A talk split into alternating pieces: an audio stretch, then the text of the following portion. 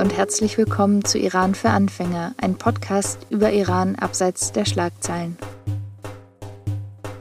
2016 wurde ein Dokumentarfilm veröffentlicht, der die Reise von zwei Techno-DJs aus Iran nach Europa zeigt. Bei vielen ZuschauerInnen sind das genau die Bilder, die aufkommen, wenn es um zeitgenössische Musik aus Iran geht. Es gibt aber noch sehr, sehr viel mehr. Und genau das versucht mein heutiger Gast Matthias Koch zu vermitteln. Er hat 2020 das Plattenlabel 30M Records gegründet und lebt in Hamburg. Mit ihm spreche ich heute darüber, welche Besonderheiten und Herausforderungen mit diesem Label einhergehen, wie die Zusammenarbeit mit iranischen Künstlerinnen läuft, was er tut, um die Exotisierung von iranischer Musik zu vermeiden. Ja, herzlich willkommen, Matthias. Danke, liebe Lisa. Wie ist denn dein Bezug zu Iran entstanden? Weil du warst das erste Mal 2015 da. Das ist korrekt. Es gab eigentlich vorher keine Beziehung zum Iran und das fand ich das Spannende daran. Ähm, ich hatte von Galerien gelesen, von Kulturleben in Teheran in, in den Feuilletons, also nach dem, nach dem Atomdeal und war davon ganz fasziniert und hatte dann eine, ja, kann man tatsächlich im wahrsten Sinne des Wortes so nennen, eine Schnapsidee, daraufhin dann mal, also eines Abends, dann, äh, dann irgendwann mal meinen Rucksack zu packen und da eine Reise hin zu unternehmen das kam wirklich, das kam wirklich aus dem Blauen, das war, war wirklich Neugierde und ich wollte mal irgendwo hinfahren, wo ich noch nicht war und wo ich vermutete, dass es unter Umständen ganz anders sein könnte. Es, es war tatsächlich, muss ich, muss ich gestehen, das gibt man ja immer nicht gerne zu, aber es war tatsächlich eine, eine Idee vielleicht von Exotik und, und Wüste, ähm, eine Sprache, mit der ich mich dann vorher nach diesem Artikel, der der Auslöser war, auch ein bisschen beschäftigt habe. Ich habe dann so einen Volkshochschulkurs gemacht. Äh, ich hatte zu der Zeit ein bisschen mehr Freizeit als heutzutage und bin darüber irgendwie eingestiegen. Also es ging wirklich darum, mal was völlig Neues auszuprobieren und mal in ein Land zu fahren und eine Kultur, die man, die man so noch nicht kannte, die ich noch so nicht kannte.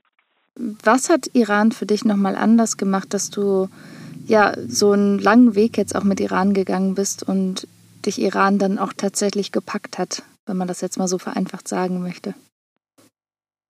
Das sind, ist, ist ganz schwer auch zu beantworten. Also das versuche ich eigentlich ständig zu ergründen, was es eigentlich genau ist. Ähm, kam natürlich über die verschiedenen Reisen, aber es ist mir eigentlich noch nie passiert, dass ich eine Reise gemacht habe, wie jetzt im Falle Iran 2015, und dann dachte, ich muss da sofort wieder hinfahren.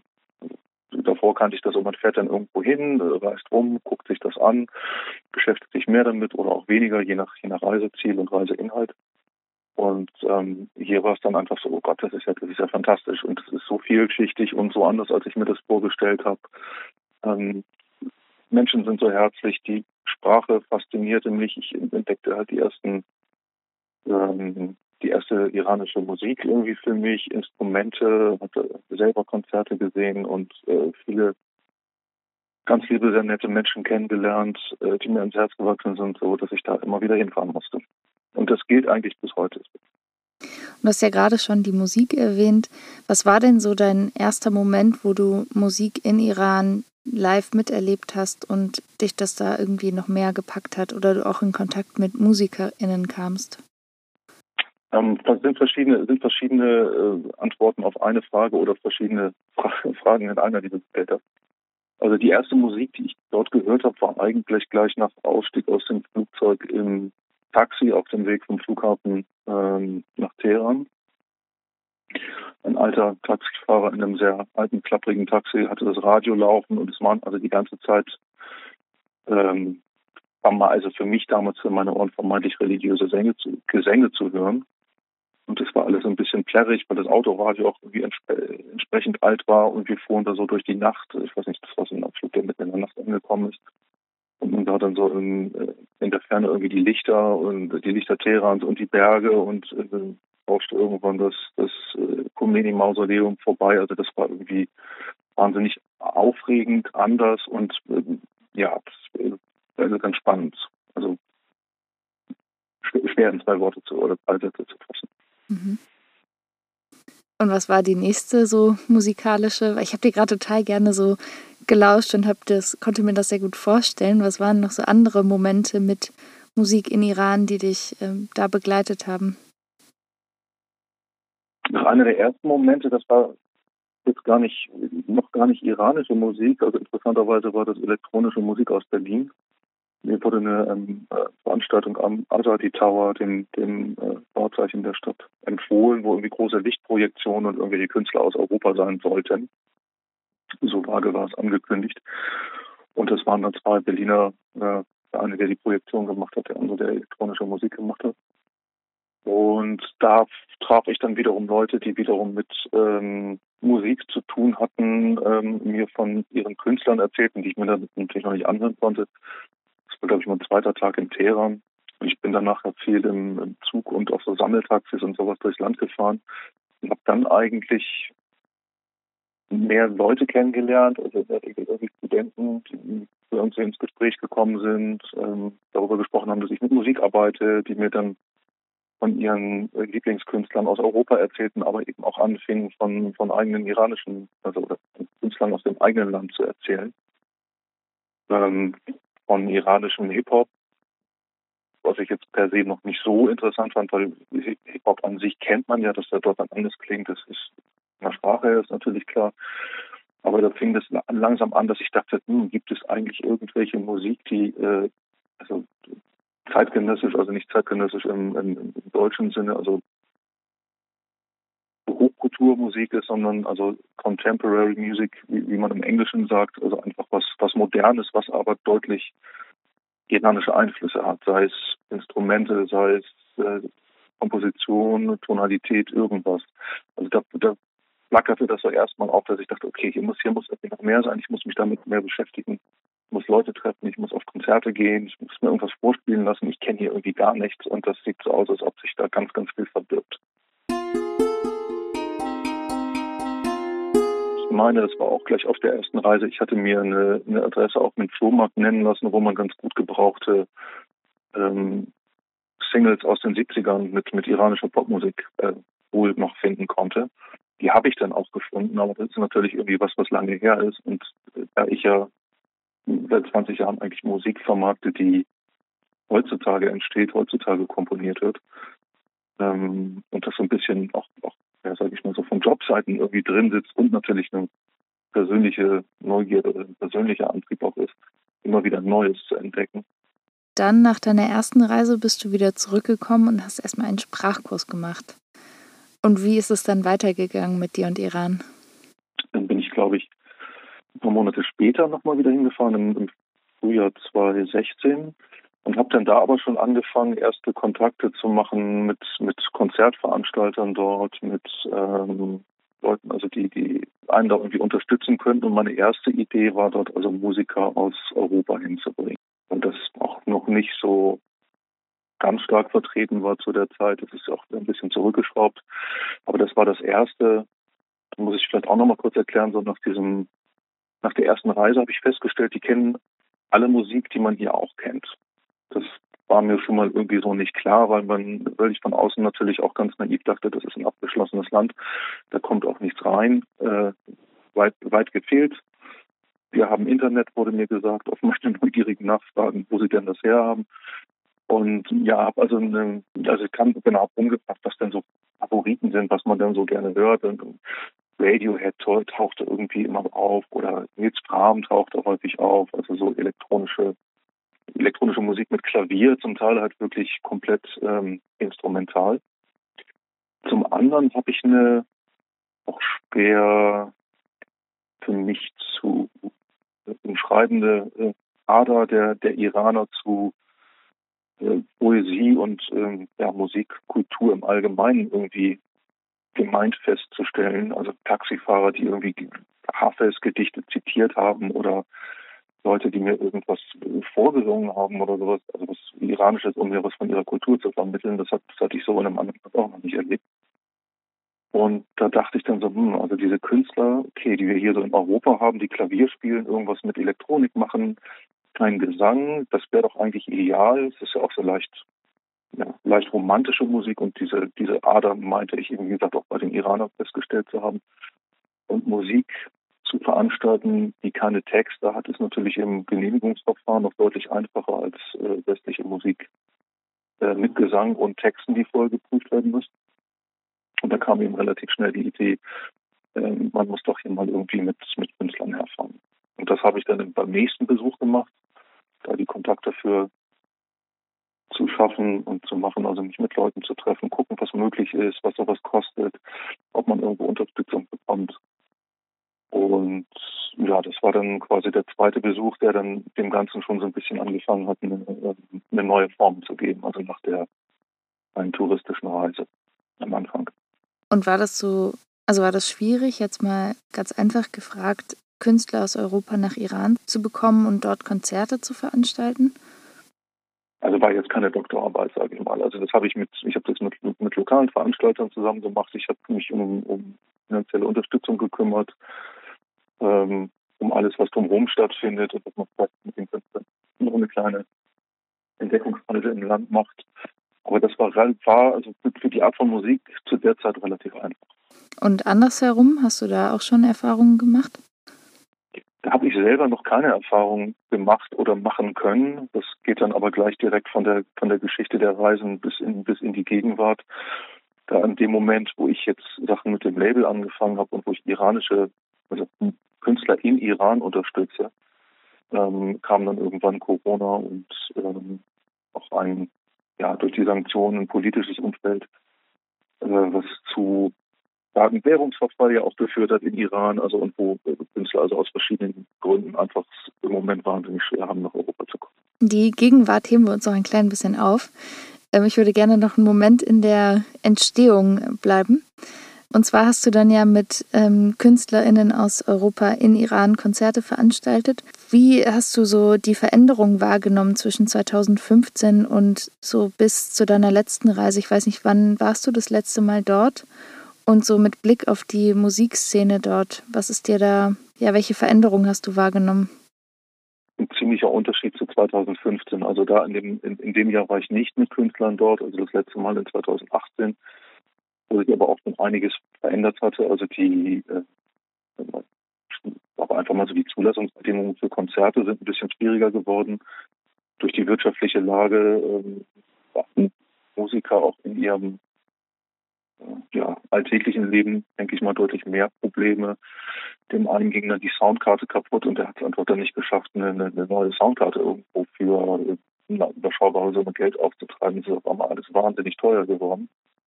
Und da war, also das, das zum, zum ja, wirtschaftlichen und, und alltäglichen Rahmen und die Stimmung war natürlich 2015, 2016 ganz anders. Da sah es eben so aus, als ob man also immer immer weiter, immer mehr irgendwie machen kann. Und ähm, das sah eigentlich 2018, 2019 so gut noch nicht mehr aus.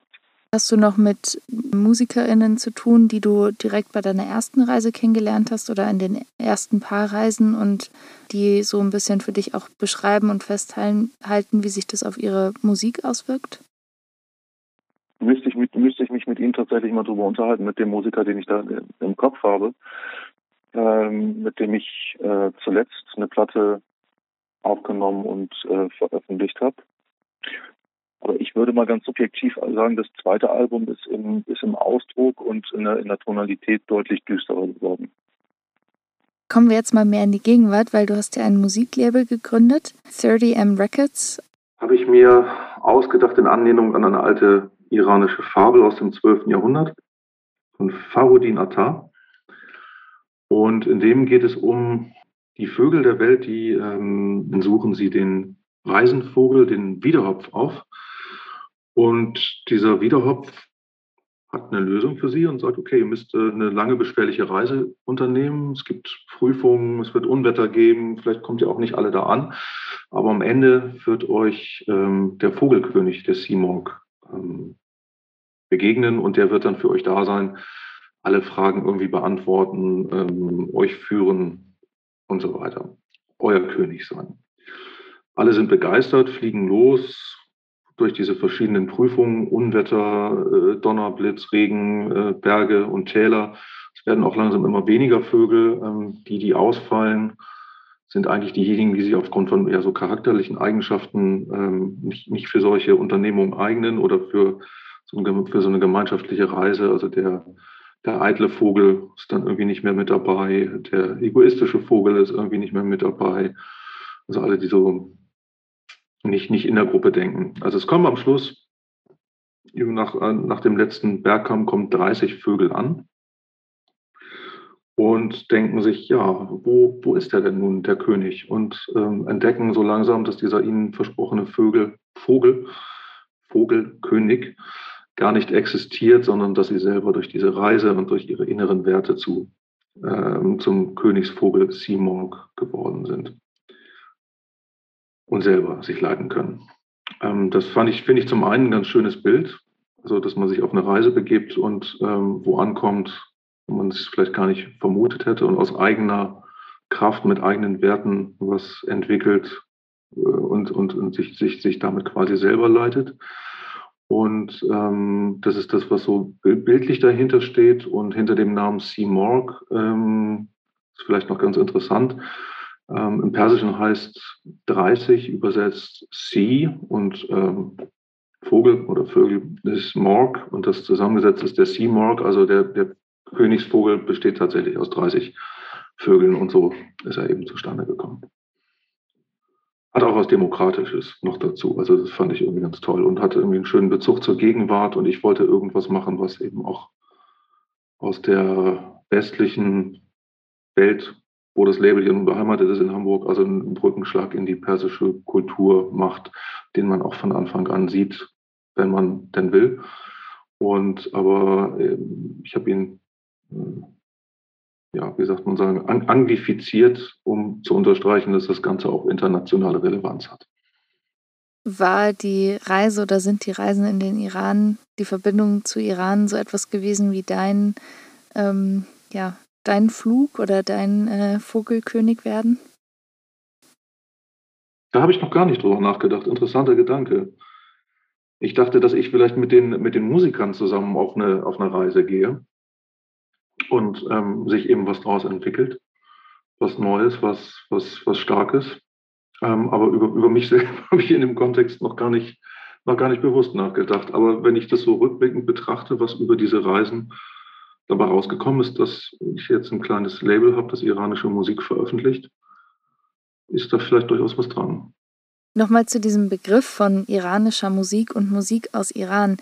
Was was kann ich denn unter iranischer Musik vorstellen und mir vorstellen und was machst du genau musikalisch mit den KünstlerInnen zusammen mit diesem Label? Was kannst du dir unter iranischer Musik vorstellen? Das ist eine, ist eine gute Frage. Ähm, also ich habe, ich mache das relativ subjektiv. Also es gibt ja keine, es gibt natürlich jetzt keine klare Regel dafür. Es müssen so und so viele Instrumente äh, iranischer Herkunft drin vorkommen oder ähm, die Tonalität muss dies oder jenes sein. Das ist eben was, also ich suche nach Musik, die modern klingt, aber einen iranischen Footprint, wie man vielleicht heutzutage sagen würde, hat. Ähm, und das kann halt Klang sein. Das kann, wie gesagt, die Komposition sein. Ähm, ja, eine Darbietungsform vielleicht, wenn es dann mal wieder zu Konzerten kommen sollte. Also ich wollte nicht einfach nur ähm, eine iranische, ja, ich nehme jetzt beliebiges Beispiel, Jazz-Rock-Band haben wir, das gibt es hier ja schon. Aber wie gesagt, der Gradmesser, wie sehr iranisch die Musik jetzt ist oder nicht, ist eigentlich, äh, liegt eigentlich im Auge des Betrachters. Du hast gefragt, was ich mit den Künstlern musikalisch mache. Ich mache eigentlich gar nicht viel musikalisch mit denen, weil ich auch eigentlich aus meiner Sicht oder auch als Label möchte ich die Musik, die meine Künstler oder die Künstler, mit denen ich arbeite, zusammenarbeite, ich, ich möchte die Musik nicht verändern. Daran ist mir eigentlich wenig gelegen. Ich möchte, dass die Musik halt so authentisch wie möglich ist. Ähm, es gibt natürlich immer mal wieder Momente, wo man denkt, ach, das könnte man jetzt aber so machen und dann nimmt man da ein iranisches Instrument und hier was Elektronisches dazu. Ist mir aber eigentlich lieber, wenn das was organisch ja, gewachsenes oder ähm, entwickeltes irgendwie ist, als dass irgendjemand jetzt hingeht und da Vorgaben macht oder Vorstellungen macht, wie man was äh, irgendwie zusammenbringt. Und wie läuft die konkrete Zusammenarbeit mit den Künstlerinnen ab? Die ist sehr, sehr unterschiedlich. Also es kommt darauf an, also einige, mit einigen Künstlern, also die kenne ich, die habe ich persönlich getroffen oder bin ähm, mit ein oder zwei noch äh, befreundet. Also wo wir ohnehin irgendwie in Kontakt sind. Zum anderen suche ich irgendwie bei Instagram ähm, was ja sehr beliebt ist in der Musikszene in Iran, nach neuer Musik oder ähm, Empfehlungen von, von Bekannten. Sprecht dann mit den Leuten.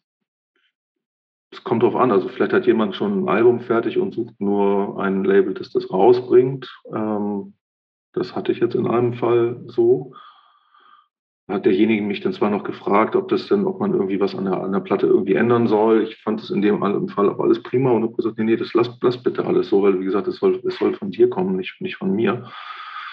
Hm, da kommt es dann vielleicht nochmal darauf an, ob man das nochmal ähm, neu mastert in Europa. Das ist teilweise in Iran ähm, speziell für Vinyl ein bisschen schwierig.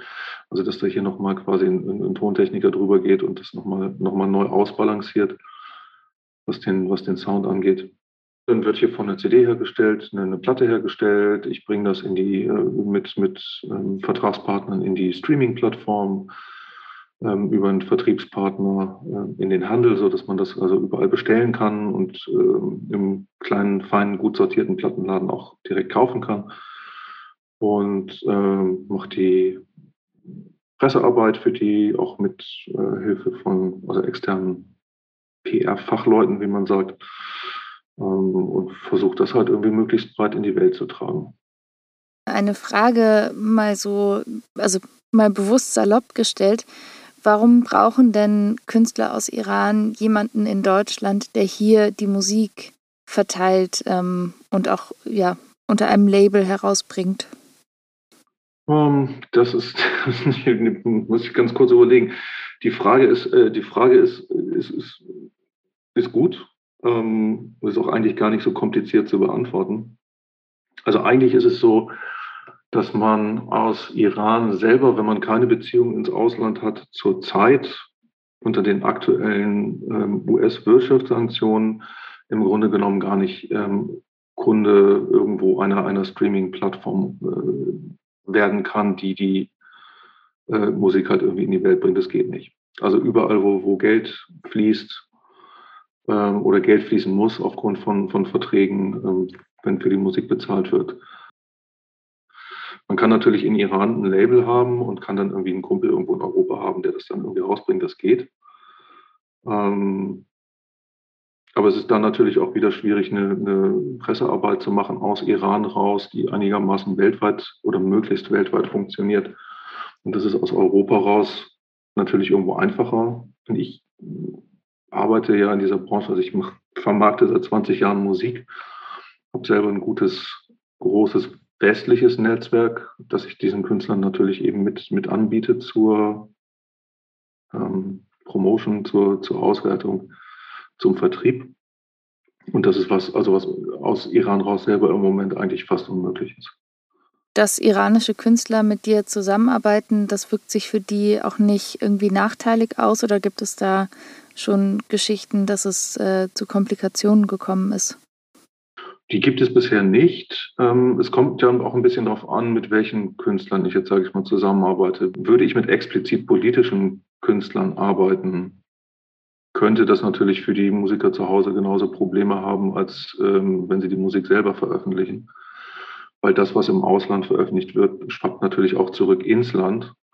Und wenn es dort dann ja, gelesen wird, gesehen wird, gehört wird, könnte das natürlich schon zu Problemen führen. Wie ist es denn für dich, weil wir hatten ja ganz zu Beginn auch das Thema von Exotisieren.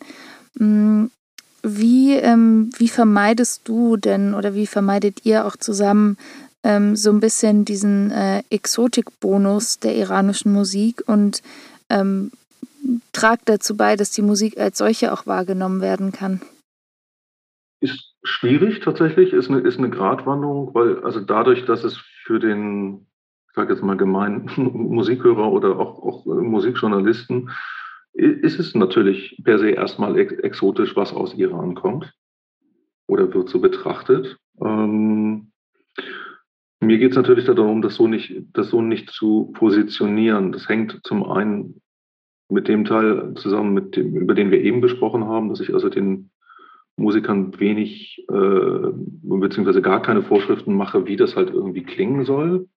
Weil man kann natürlich auch, ähm, man kann da natürlich noch ein bisschen dran drehen und das noch orientalischer klingen lassen, sag ich mal. Ähm, oder einfach nur Versatzstücke iranischer Musik nehmen oder irgendwelche Instrumente und die auf irgendeinem Techno-Song meinetwegen spielen. Sowas, sowas mache ich alles nicht. Die ganzen grafischen Elemente, also das Cover, Artwork, die, alles, was wir auf Social Media machen, kommt alles mittlerweile aus Teheran ist also auch wirklich authentisch und original und nicht von einem, sage ich mal, westlichen Grafiker jetzt irgendwie äh, nachgebaut mit irgendwelchen Palmenmotiven oder was auch immer Schlimmes man sich da vorstellen kann. Ähm, und ich, wir bedienen natürlich auch Musikjournalisten in, in Magazinen, die da also offen und interessiert drüber schreiben und eben über die Musik als solches schreiben.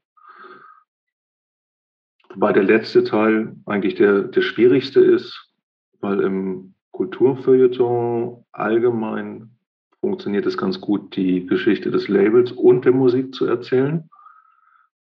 In Musikmagazinen aber nur über die Musik zu sprechen, ist, habe ich festgestellt, speziell in deutschen Magazinen relativ schwierig, weil viele dann eben doch sagen, ach nee, das kenne ich nicht oder da traue ich mich nicht ran oder das klingt irgendwie komisch. Und dazu müsste man dann vielleicht wiederum, äh, um, um das zu durchbrechen, die Musik ähm, tja, ein bisschen mainstreamiger machen, eben wie gesagt an dieser Exot Exotismus-Schraube noch ein bisschen drehen und das noch ein bisschen erkennbarer ähm, nahostmäßig irgendwie klingen äh, lassen, aber das ist eben das, was ich nicht gern möchte. Sprichst du denn über sowas auch mit den KünstlerInnen? Ja, auf jeden Fall. Klar. Also beziehungsweise ist es ja eigentlich so, ich, ich suche die Sachen ja, also die Musik zum Teil gibt es die ja schon. Ähm, wie im Falle der, der äh, This is Teheran Compilation. Das ist jetzt nichts, was, na gut, okay, doch, es sind zwei Stücke drauf, die auch dafür aufgenommen wurden. Aber ich habe die Künstler erstmal so entdeckt und die dann angefragt, ob die einen Track für mich haben für dieses Album, der jetzt nicht speziell hätte neu geschrieben werden müssen. Und ähm, also ich greife ja wirklich auf was zurück, was mir begegnet, was mir vorgestellt wird, was ich so, wie es ist, gut finde. Und wo wir dann vielleicht nochmal drüber reden, ähm, ein Stück, also die Iraner haben zum Beispiel in mein, nach meiner Erfahrung einen Hang zu sehr langen Stücken, also zehn Minuten und mehr. Und das ist aus verschiedenen Gründen für das Verkaufen dieser Musik relativ unvorteilhaft. Man kommt damit zum Beispiel in keine Playlisten rein, wenn die Stücke irgendwie länger als, als, als zehn Minuten sind. Also man, das wird nie auf Spotify irgendwo mal ein bisschen sichtbarer. Das sind Tipps, die gebe ich natürlich schon, aber das sind eigentlich eher so, ich würde mal sagen, technische, technische Dinge. Oder es gibt dann vielleicht Musiker, die eine Idee, MusikerInnen, die eine Idee haben, ähm, man könnte doch was mit Künstler XY machen oder das noch ein bisschen europäischer machen. Hatte ich jetzt so noch nicht ganz konkret, nur einmal so ein bisschen in Anleihe und ähm, das habe ich dann aber von abgeraten.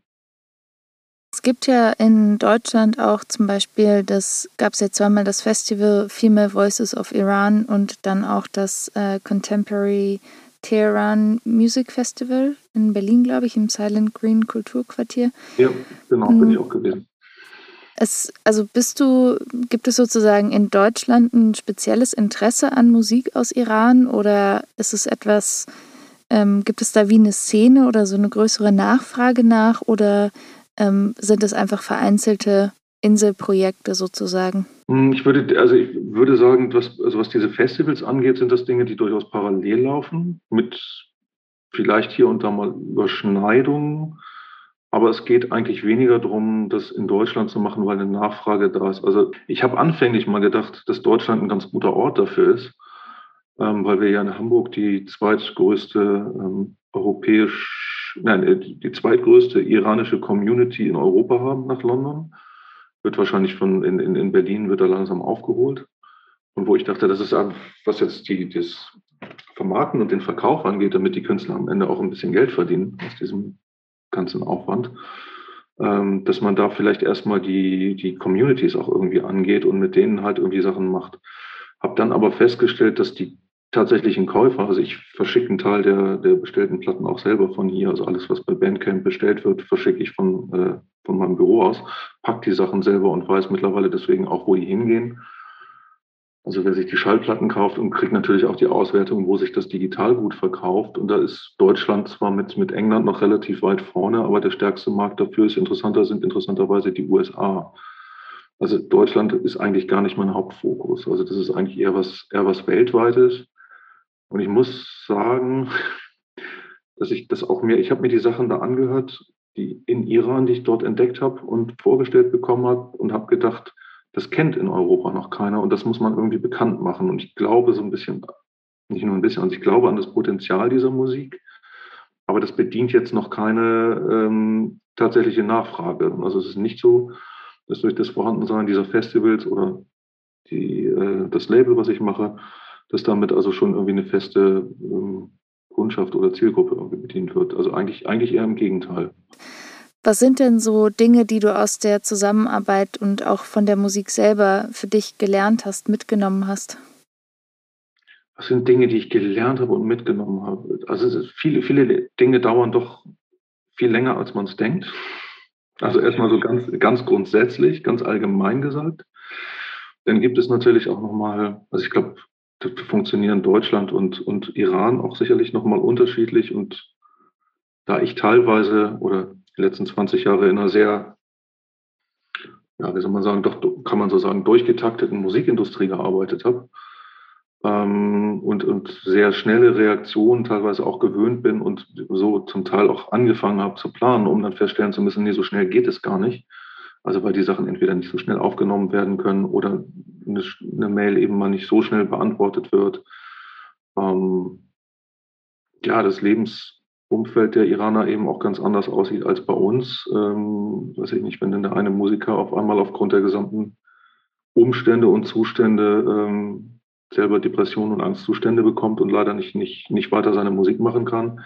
Oder ein anderer ähm, pleite geht in der Zeit, weil ähm, ihm keiner mehr, ähm, also keiner mehr, was ich nicht, Studioarbeit bei ihm irgendwie bucht, womit er sein Geld irgendwie verdient hat.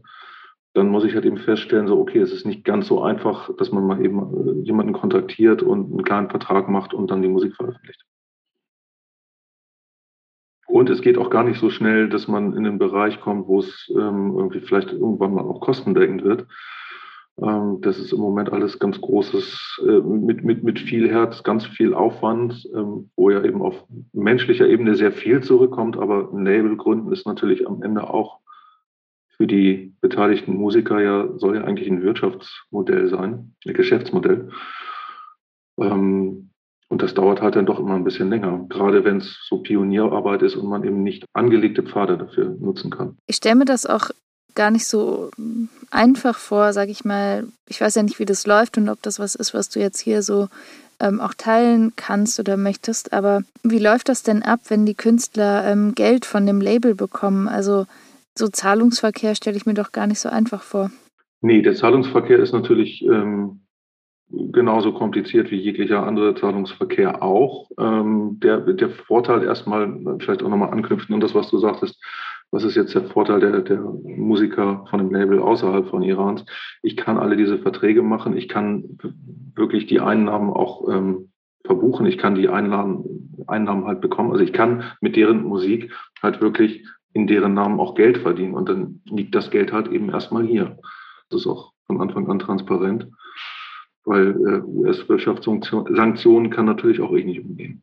Das heißt also für die Künstler aus Iran ist es sozusagen auch eine Investition in die Zukunft, beziehungsweise wartet, wartet ihr alle jetzt eigentlich darauf, dass sich etwas verändert. Sind denn die MusikerInnen, mit denen du arbeitest, sind die denn da hoffnungsvoll oder was bekommst du da so an Stimmungen mit? Ja, das, das schwankt sehr. Also es kommt natürlich wirklich viel immer auf die, auf die Zustände und die Situation im eigenen Land gerade drauf an.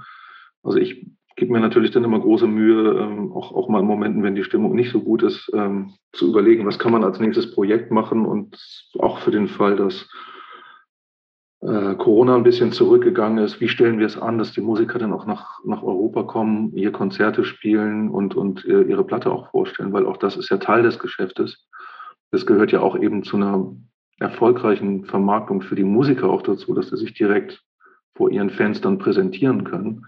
Ohne dass es natürlich ein Künstleraufbau nur mit ähm, Musik, die jetzt quasi, sag ich mal, übers Internet geschickt wird und dann hier veröffentlicht wird.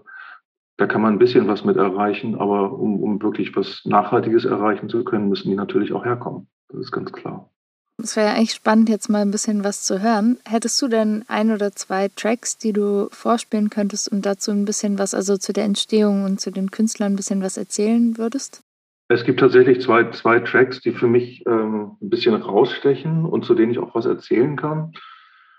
Der erste ist eigentlich die einzige auch Ausnahme auch von dem, was die Exotisierung der Musik angeht und ähm, jetzt Kombination von iranischen und, und europäischen Musikern.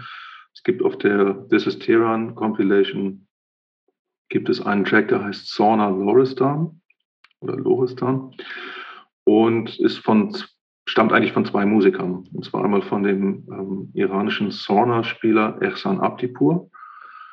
Ähm, der kommt aus Loristan und spielt dieses alte, ja, ich sage immer Tröte, weil sie so ein bisschen so einen quäkigen, quäkigen ähm, sehr, sehr durchdringenden Klang hat, also sehr schnell gespielt wird und ähm, ja, sehr traditionell ist eigentlich. Also er spielt tatsächlich traditionelle Musik und hat mir mal, als ich ihn besucht habe, ähm, zum einen auf der Sauna vorgespielt. Das, das, der Hammer war in so einem ganz winzigen Zimmer, sitzt man auf dem Sofa und vor einem sitzt jemand mit dieser irrsinnig lauten Tröte und spielt zu Beats vom, äh, also zu, zu Trommeln vom, ähm, äh, von der CD oder aus dem Computer. Und dann hat er noch was anderes gehabt und meinte, ja, er hätte jetzt hier noch was ganz Modernes. Er hat das, hätte das nochmal mit einer Band eingespielt, also mit Schlagzeug und Bass. Und das fand ich unheimlich gut. Nur hat mir irgendwie das Schlagzeug nicht, nicht wirklich gefallen. Also weil es halt einfach ein ganz normal so ein, so ein Rock-Schlagzeug war und so ein Rock-Bass dazu. Also jetzt nichts nichts Besonderes. Und ich habe dann einen Freund aus Berlin, Andreas Spechtel, der ähm, singt in der Band Japanik, gefragt, ähm, ob ihn das interessiert, mit, mit so einem Stück mal etwas zu machen und mal zu versuchen. Man, man muss dazu sagen, also Andreas habe ich in Teheran lustigerweise kennengelernt. Äh, der hatte eine Residenz vom, ähm, von Initiative Musik in, in Teheran und hat dort auch mit einem gemeinsamen Freund zusammen eine kleine Tour gemacht, die ich zum Teil mitbegleitet habe. Von daher, wie gesagt, kennen wir uns und hatten so ein paar Ideen schon irgendwie in Iran zusammen, dass man mal was musikalisch zusammen unternehmen könnte. Und der hat dann also diesen, diesen Sauna-Track genommen und noch ähm, Synthes und so ein bisschen Elektronik draufgelegt. Das ist halt eben Track 2 auf dieser, dieser Compilation und ist auch der bislang erfolgreichste Track, der dann auch von Spotify gleich in eine Playlist gehievt wurde. Äh, Global Beats nannte, nannte sie sich, also wo ganz tolle, ja, moderne, coole Musik aus aller Welt irgendwie drauf ist. Und das ist zum Beispiel, ja, finde ich ein gelungenes Beispiel, Zusammenarbeit von zwei Musikern aus zwei Kulturen, die sich so auch noch gar nicht getroffen haben. Das werden wir hoffentlich äh, möglichst bald bei einem gemeinsamen Konzert in Teheran nachholen können. Können wir da vielleicht kurz einmal reinhören? Total gerne.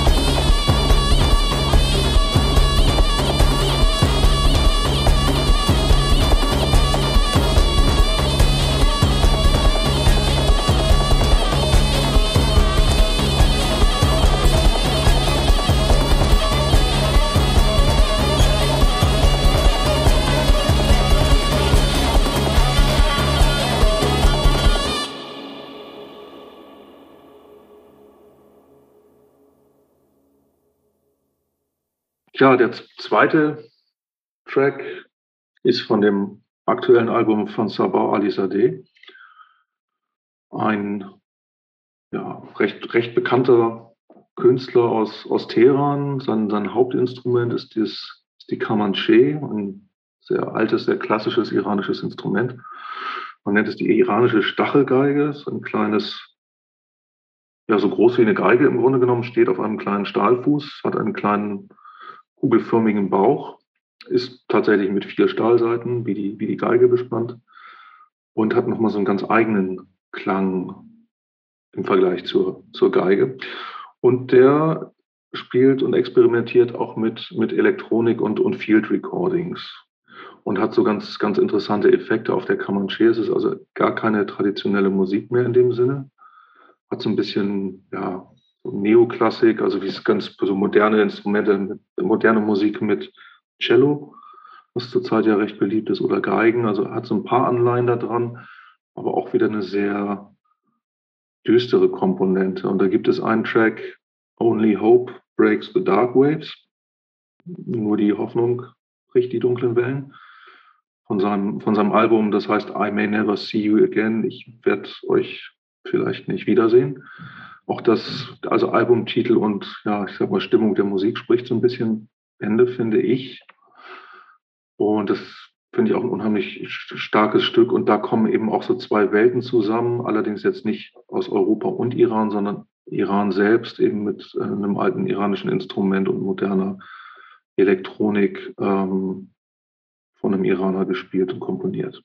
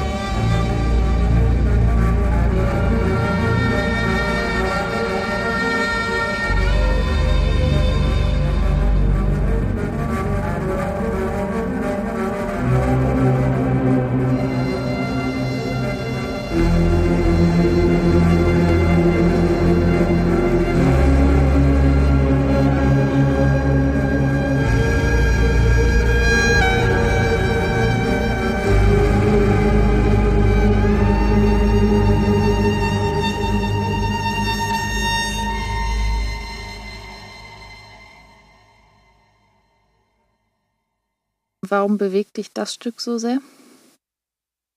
Es ist sehr emotional. Es ist sehr, ähm, es hat so einen sehr, sehr tiefen, tiefen Bass. Es ist eigentlich fast Filmmusik und man hat gleich so ein, ja, irgendwie so, so Filmschnipsel irgendwie vorm, vorm Kopf, also irgendwie mit Wellen und irgendwas Dunkles und irgendwas Düsteres. Und äh, das sind jetzt meine Bilder. Also ich rede jetzt nicht von einem, äh, was der Künstler sich dabei gedacht hat. Das kann doch was ganz anderes sein, aber von, von Menschen, die irgendwie gegen, gegen Wellen äh, kämpfen oder diese ähm, Windmühlen von Don, Don Quixote oder sowas in der Art, stelle ich mir davor. Wie hat sich denn deine Beziehung zu ähm, Iran und IranerInnen auch verändert, seitdem du jetzt nicht mehr sozusagen nur auf Reisen dorthin gehst, sondern jetzt auch so dieses mit dem äh, Plattenlabel, dieses berufliche Projekt hast? Es hat sich verändert. Gute Frage. Also es ist natürlich alles auch ein bisschen normaler geworden. Also ne, umso häufiger man dorthin fährt, umso häufiger man Leute trifft, die man schon kennt, umso mehr normalisiert sich so eine Beziehung natürlich auch. Was ich aber auch irgendwie ganz schön finde, weil ich auch mehr vom, also über meine ja mittlerweile zu Freunden gewordenen Musiker natürlich auch mehr aus dem täglichen Leben mitbekomme. Kriege das Land natürlich viel facettenreicher mit als jetzt auf der ersten Reise, wo man als, als Tourist eigentlich mit, mit staunenden, staunendem offenem Mund äh, von einem Ort zum anderen fährt und nur die ganzen schönen alten Dinge sieht, das tolle Wetter und Essen genießt, die, die Gastfreundschaft der Menschen. Man bekommt natürlich auch mittlerweile mehr über die, äh, zu den Lebensumständen mit, die ja auch nicht immer einfach sind und kriegt also da mehr Einblick. Und das hat natürlich auch ein bisschen was normalisiert, aber diese, diese Grundbegeisterung für das Land, für die Kultur, für die, für die Menschen, ähm, das kulturelle Leben dort, den kulturellen Hintergrund oder die, die also die, kulturelle reiche Vielfalt, die es da, es da nach wie vor gibt, das ist, ist natürlich alles weiter da. Es ist näher gekommen. Also vorher, vorher war es weiter weg und war natürlich erstmal was Exotisches, sage ich mal. Und das ist es natürlich schon lange nicht mehr. Es ist vertraut geworden, ja. Was aber ein schönes Gefühl ist, also in eine Stadt zu fahren, in dem man dann, also beim nächsten Mal werde ich zwei Jahre wahrscheinlich nicht da gewesen sein oder länger. Ähm, aber in eine Stadt zu kommen und festzustellen, ist, äh, ich, ich, äh, das ist ja alles eine vertraute Umgebung für mich. Das ist ja auch ein schönes Gefühl. Und wie wirst du ähm, in Iran aufgenommen, jetzt auch mit dem Label? Ich glaube, sehr positiv. Das weiß man natürlich immer alles nicht so genau. Ne? Also es geht ja auch, also ich habe ich hab ja auch klare Vorstellungen, wie ich gerne ähm, aufgenommen werden möchte im Grunde genommen. Also als ein, als, als ich möchte als Partner wahrgenommen werden, der nach natürlich auch nach wirtschaftlichen Gesichtspunkten irgendwie einen guten Job mit der, mit mit der Musik, mit dem kreativen Eigentum eines, eines, eines Musikers macht. Nicht überheblich ist dabei, nicht, nicht besserwisserisch und natürlich auch nicht als der, ja, der große Westler, der, äh, weiß ich nicht, entweder ein tolles Netzwerk hat oder irgendwie alles besser weiß und ähm, sowieso alles viel besser machen wird. Also das äh, hätte ich nicht so gerne. Und das, ich hoffe, dass das nicht der Fall ist. Und an so ein paar Äußerungen von Leuten, die ich gut kenne, habe ich gemerkt, dass das auch, glaube ich, nicht so ankommt, was ich tue.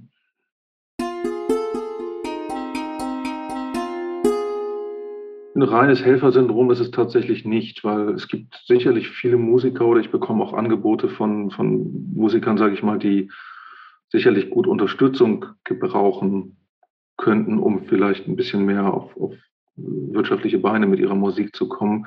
Ich bin dann aber auf der anderen Seite auch wieder sehr wählerisch und ähm, suche die Musik sehr auch danach aus, wie sie mir gefällt und immer nach dem, immer nach dem ähm, Gesichtspunkt auch, ob man damit wirtschaftlich was machen kann. Also nicht immer, nicht immer ganz erfolgreich, das bleibt nicht aus, aber so, also dieses reine, reine, reine Helfen in dem Sinne ist es nicht. Und ich habe halt eben auch festgestellt, dass die, dass die Leute, zumindest die, mit denen ich arbeite, das nicht wollen. Die wollen als Musiker wahrgenommen werden, als, als, als selbstständige, unabhängige Musiker, die nicht immer über ihre Gesellschaft sprechen möchten, die nicht immer über Politik sprechen möchten ähm, und einfach mal wirklich ähm, ja, im Mittelpunkt ja, wie auf einer Bühne halt eben auch stehen, über ihre Musik sprechen oder ihre Musik spielen oder einfach, einfach präsentieren. Und darauf haben wir uns eigentlich auch geeinigt. Und ähm, es gibt in so ein paar Artikeln, da steht dann irgendwas, der, der, der Deutsche, der hilft, äh, helfen will, Musik erfolgreich zu machen. das will ich natürlich, helfen, die erfolgreich zu machen.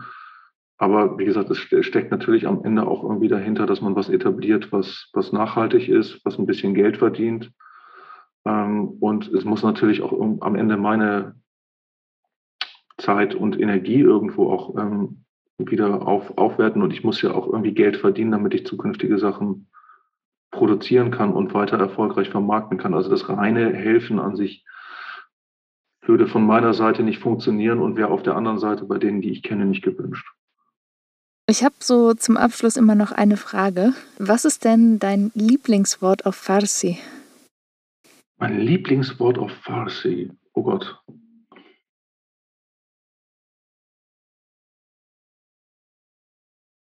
Das ist, glaube ich, es ist, glaube ich, kein Wort. Es ist ein, es ist ähm, ein, ein, ich glaube, es ist tatsächlich ein Straßenname. Und zwar ist das wenn ich jetzt wüsste, wie sie, äh, jetzt müsste man kurz überlegen, es ist ein aus dem Französischen übernommener Name. Und zwar ist das die, ähm, die Straße oder der Ort, ähm, in dem Khomeini in seiner ähm, Pariser Zeit äh, den Wohnort hatte, die Rue Neuf-le-Château.